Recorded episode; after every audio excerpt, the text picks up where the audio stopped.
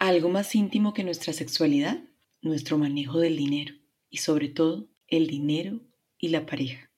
Nuestro dinero representa muchas cosas y no para todos es lo mismo. En el manejo del dinero que cada uno hace, influye mucho la manera en la que fue educado o educada, las costumbres de cada hogar, sus aprendizajes en la adolescencia y luego en la adultez. Todo esto influye en nuestra relación de pareja. De eso quiero hablarte hoy. Soy Mónica Higuera y te doy la bienvenida a este nuevo episodio de podcast Finanzas y algo más.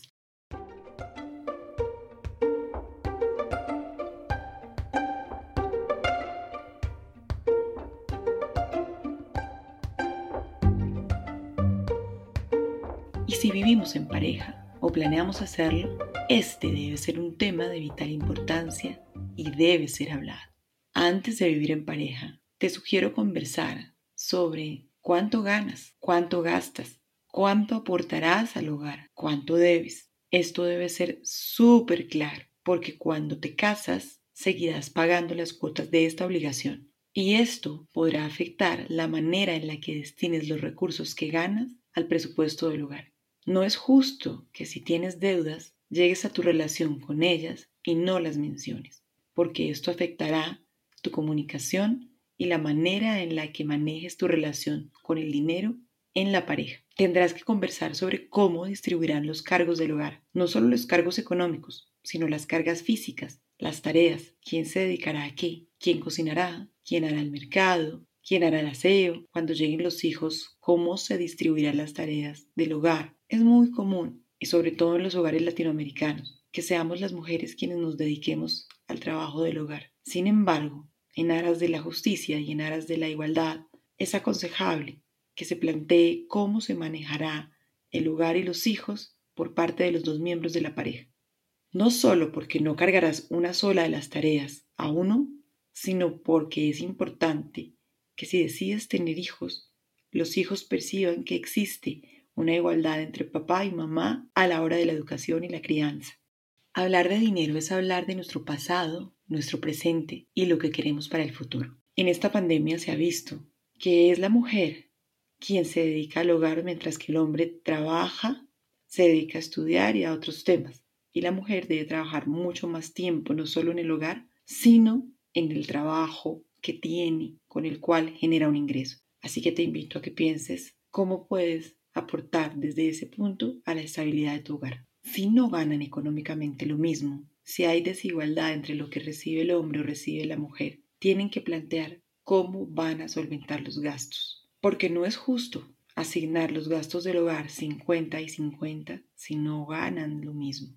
Si uno de los dos gana dos mil dólares y el otro gana mil, pues el que gana mil no puede aportar en la misma cantidad porque no tendría cómo solventar los gastos. Y he conocido casos en donde en algunos momentos el que gana menos no lo dice, no lo conversa e incurre en préstamos para tratar de equiparar lo que el otro miembro de la pareja está aportando. Eso solo les va a traer problemas al futuro. Si al casarte traes contigo deudas, ¿cómo vas a pagarlas? ¿Cómo vas a seguir asumiendo tus cuotas y también respondiendo por las cargas económicas del hogar que has formado. También te pregunto, si has construido patrimonialmente y ya tienes tus bienes, ¿dejarás claro a tu pareja qué es lo tuyo? ¿Qué fue lo que construiste antes? ¿Qué es lo mío?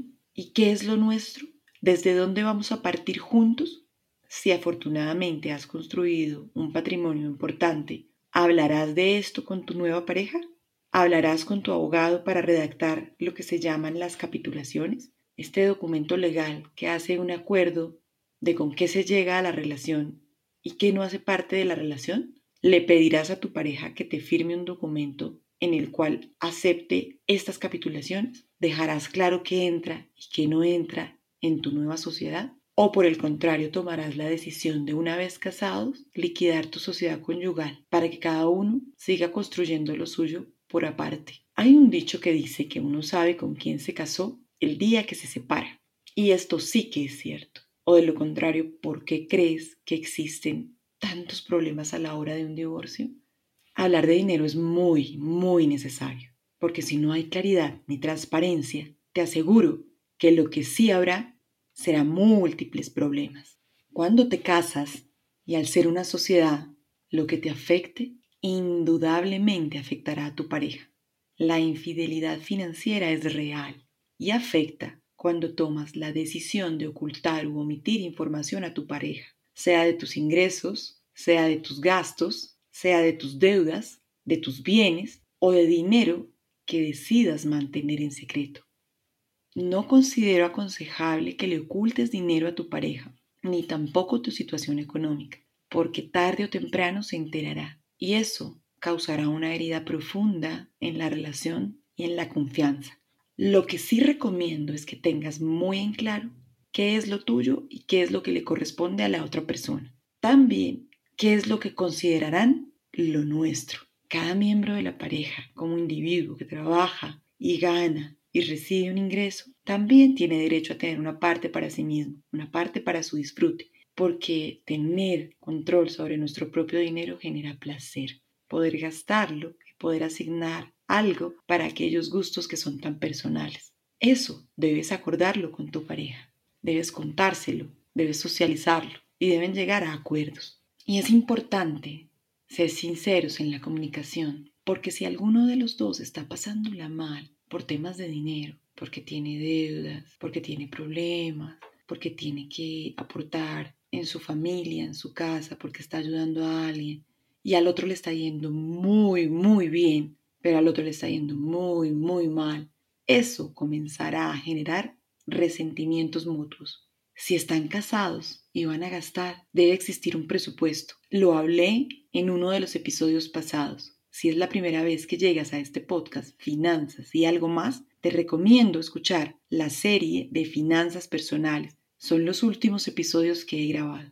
El diálogo es fundamental. Llegar a acuerdos en pareja es fundamental. Te puedo decir que no es cómodo. Te puedo decir que genera malestar cuando ponemos las cartas sobre la mesa, cuando hablamos de nuestro dinero, de nuestras deudas, de nuestros activos, de los acuerdos a los que llegaremos. Es muy incómodo. Por eso sugiero, si para ti está bien, considerar la posibilidad de contactar a un coach financiero, que en este caso soy yo. He tenido casos de mediación, de conflictos, de dudas, de acuerdos en pareja. Y no es lo mismo que tú hables de dinero, que tu pareja hable de dinero, a que puedan hablar de ese mismo dinero con alguien, que en este caso soy yo, que puede ayudarte a ver lo que no has visto y que puede llegar a encontrar la manera en que llegues a esos acuerdos con tu pareja.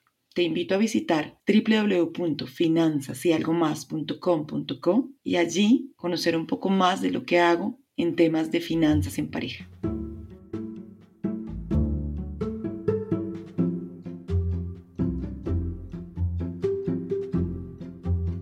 Cuando conversas sobre el dinero y el uso que le darán tú y tu pareja, podrán encontrar la manera de llegar a estos acuerdos y podrán comprender cuándo uno de los dos está dándole un uso inadecuado que los afectará en el futuro. Es común cuando uno de los dos gana más y, en caso de ser la mujer, en las culturas latinas, que el hombre pueda sentirse incómodo, que pueda sentirse mal. Y eso es un factor detonante en la relación. También algunas veces nosotras las mujeres no sabemos manejar esta situación y hacemos que nuestra pareja se sienta incómoda o se sienta mal por lo que decimos o por lo que hacemos cuando ganamos un poco más y estamos en una posición de superioridad. Este tipo de comportamientos de cualquiera de los dos solo generarán que la relación fracase. Créeme cuando lo digo, porque sé que es así y porque así ha pasado.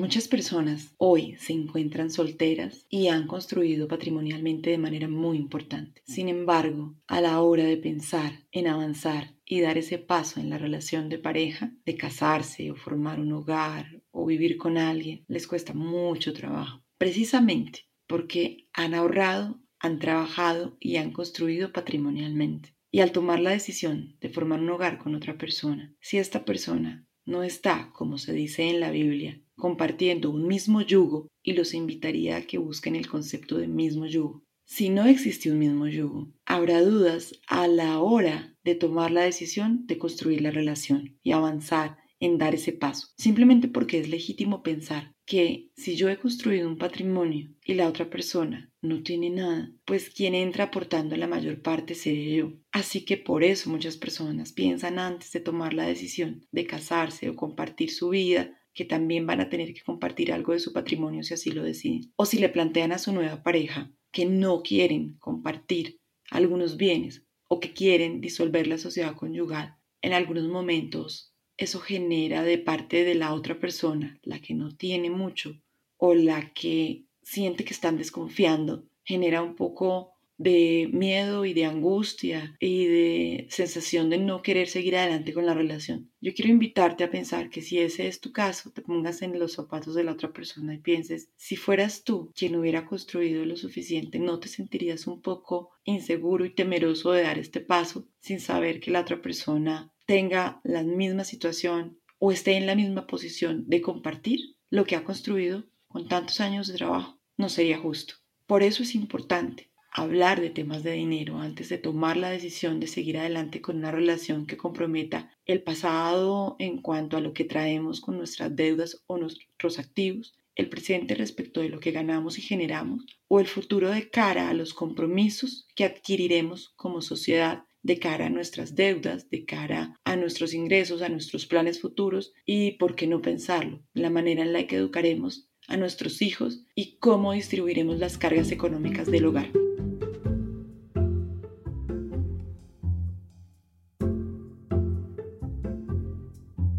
Algo muy importante que también deberás considerar es si los dos están empleados y llega a ser despedido uno de los dos, cómo se repartirán las cargas del hogar mientras la otra persona vuelve a encontrar trabajo. Si los dos son independientes, ¿cómo van a hacer para llevar su presupuesto, sus gastos, en el caso de que algo suceda con el negocio de alguno de los dos? Si alguno es independiente y el otro empleado, ¿cómo van a apoyar mutuamente el trabajo del otro en términos económicos? Es supremamente importante dejar claro todos estos aspectos, porque realmente la incertidumbre es una constante. A veces estamos bien, a veces no estamos tan bien. Cuando suceden cosas que no están a nuestro alcance y no las hemos dialogado previamente, al presentarse las circunstancias complicadas, la mayoría de las veces los hogares sufren ruptura.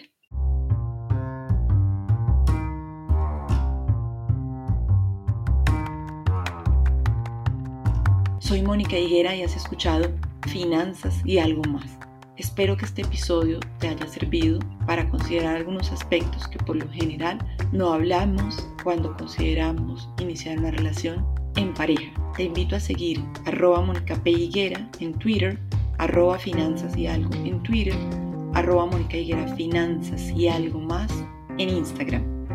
Y si prefieres escribirme, Mónica arroba finanzas y algo más Que tengas un maravilloso instante justo ahora que escuchas este podcast y que si te genera algo de reflexión, por favor, dediques un tiempo a pensar y a escribir y a tomar mucha agua, porque siempre que pensamos y confrontamos nuestras ideas, necesitamos respirar profundo tres veces, tomar agua y tomar un nuevo impulso para continuar con claridad y pensar en las decisiones que habremos de tomar.